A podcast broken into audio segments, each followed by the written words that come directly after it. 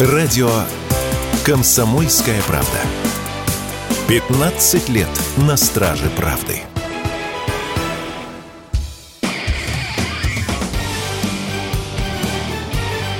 Говорит полковник. Нет вопроса, на который не знает ответа Виктор Баранец. Итак, э, со вчерашнего дня генерал-полковник украинской армии Сырский назначен главнокомандующим вооруженными силами Украины. Что же это за офицер? Что это за личность? В его биографии есть немало интересных страниц. Ну, начну с того, что он вообще-то русский. Он родился во Владимирской области и начинал службу в советской армии. И вот когда распался Советский Союз, когда образовывалась украинская армия, многим офицерам предлагали российским офицерам, которые родились где-нибудь такой же глубинкой российской, предложили идти на службу Украине. И в первую очередь это делали карьеристы, которым сразу пообещали чуть ли не генеральской должности. Вы знаете, немного таких, в общем-то, оказалось, я имею в виду прежде всего русских. Украинцев, конечно, повалили. Но вот среди русских Сырский оказался в первом ряду. И он, внимание, он принимал присягу второй раз. Поначалу советскую военную присягу принимал, потом принял присягу Украине.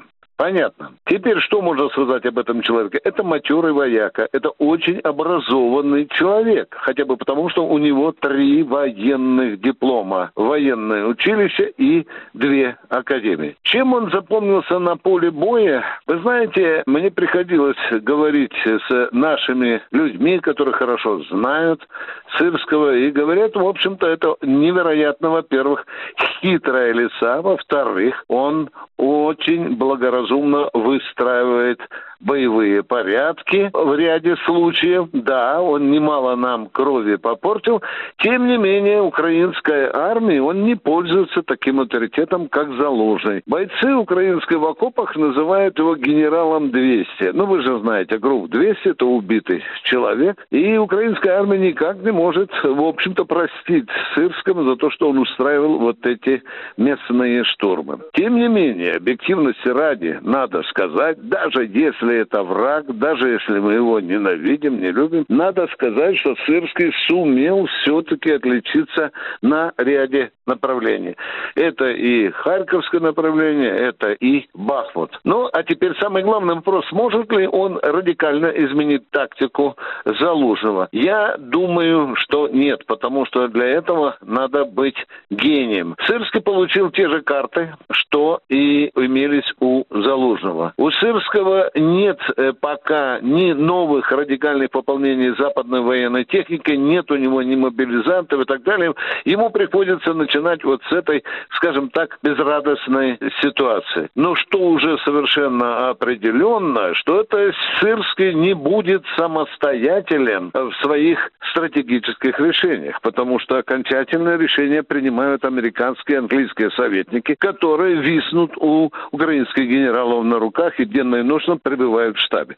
Я попутно замечу, что разница между Сырским и Залужным заключается в том, что Сырский немало обучался в национальном центре НАТО, и судя по тем заявлениям, которые говорят знающие украинские офицеры, он очень охотно принимает стандарты ведения боевых действий НАТО. Пожалуй, вот тут, возможно, что-то будет его отличать от Залужного, но и, наконец, скажу самое главное. С великой печалью украинская армия приняла отставку Залужного. Что бы мы ни говорили об этом противнике, но украинская армия его уважает. А вот насчет Сырского, тут я скажу, украинская армия относилась к этому назначению без энтузиазма. Виктор Баранец, радио «Комсомольская правда», Москва.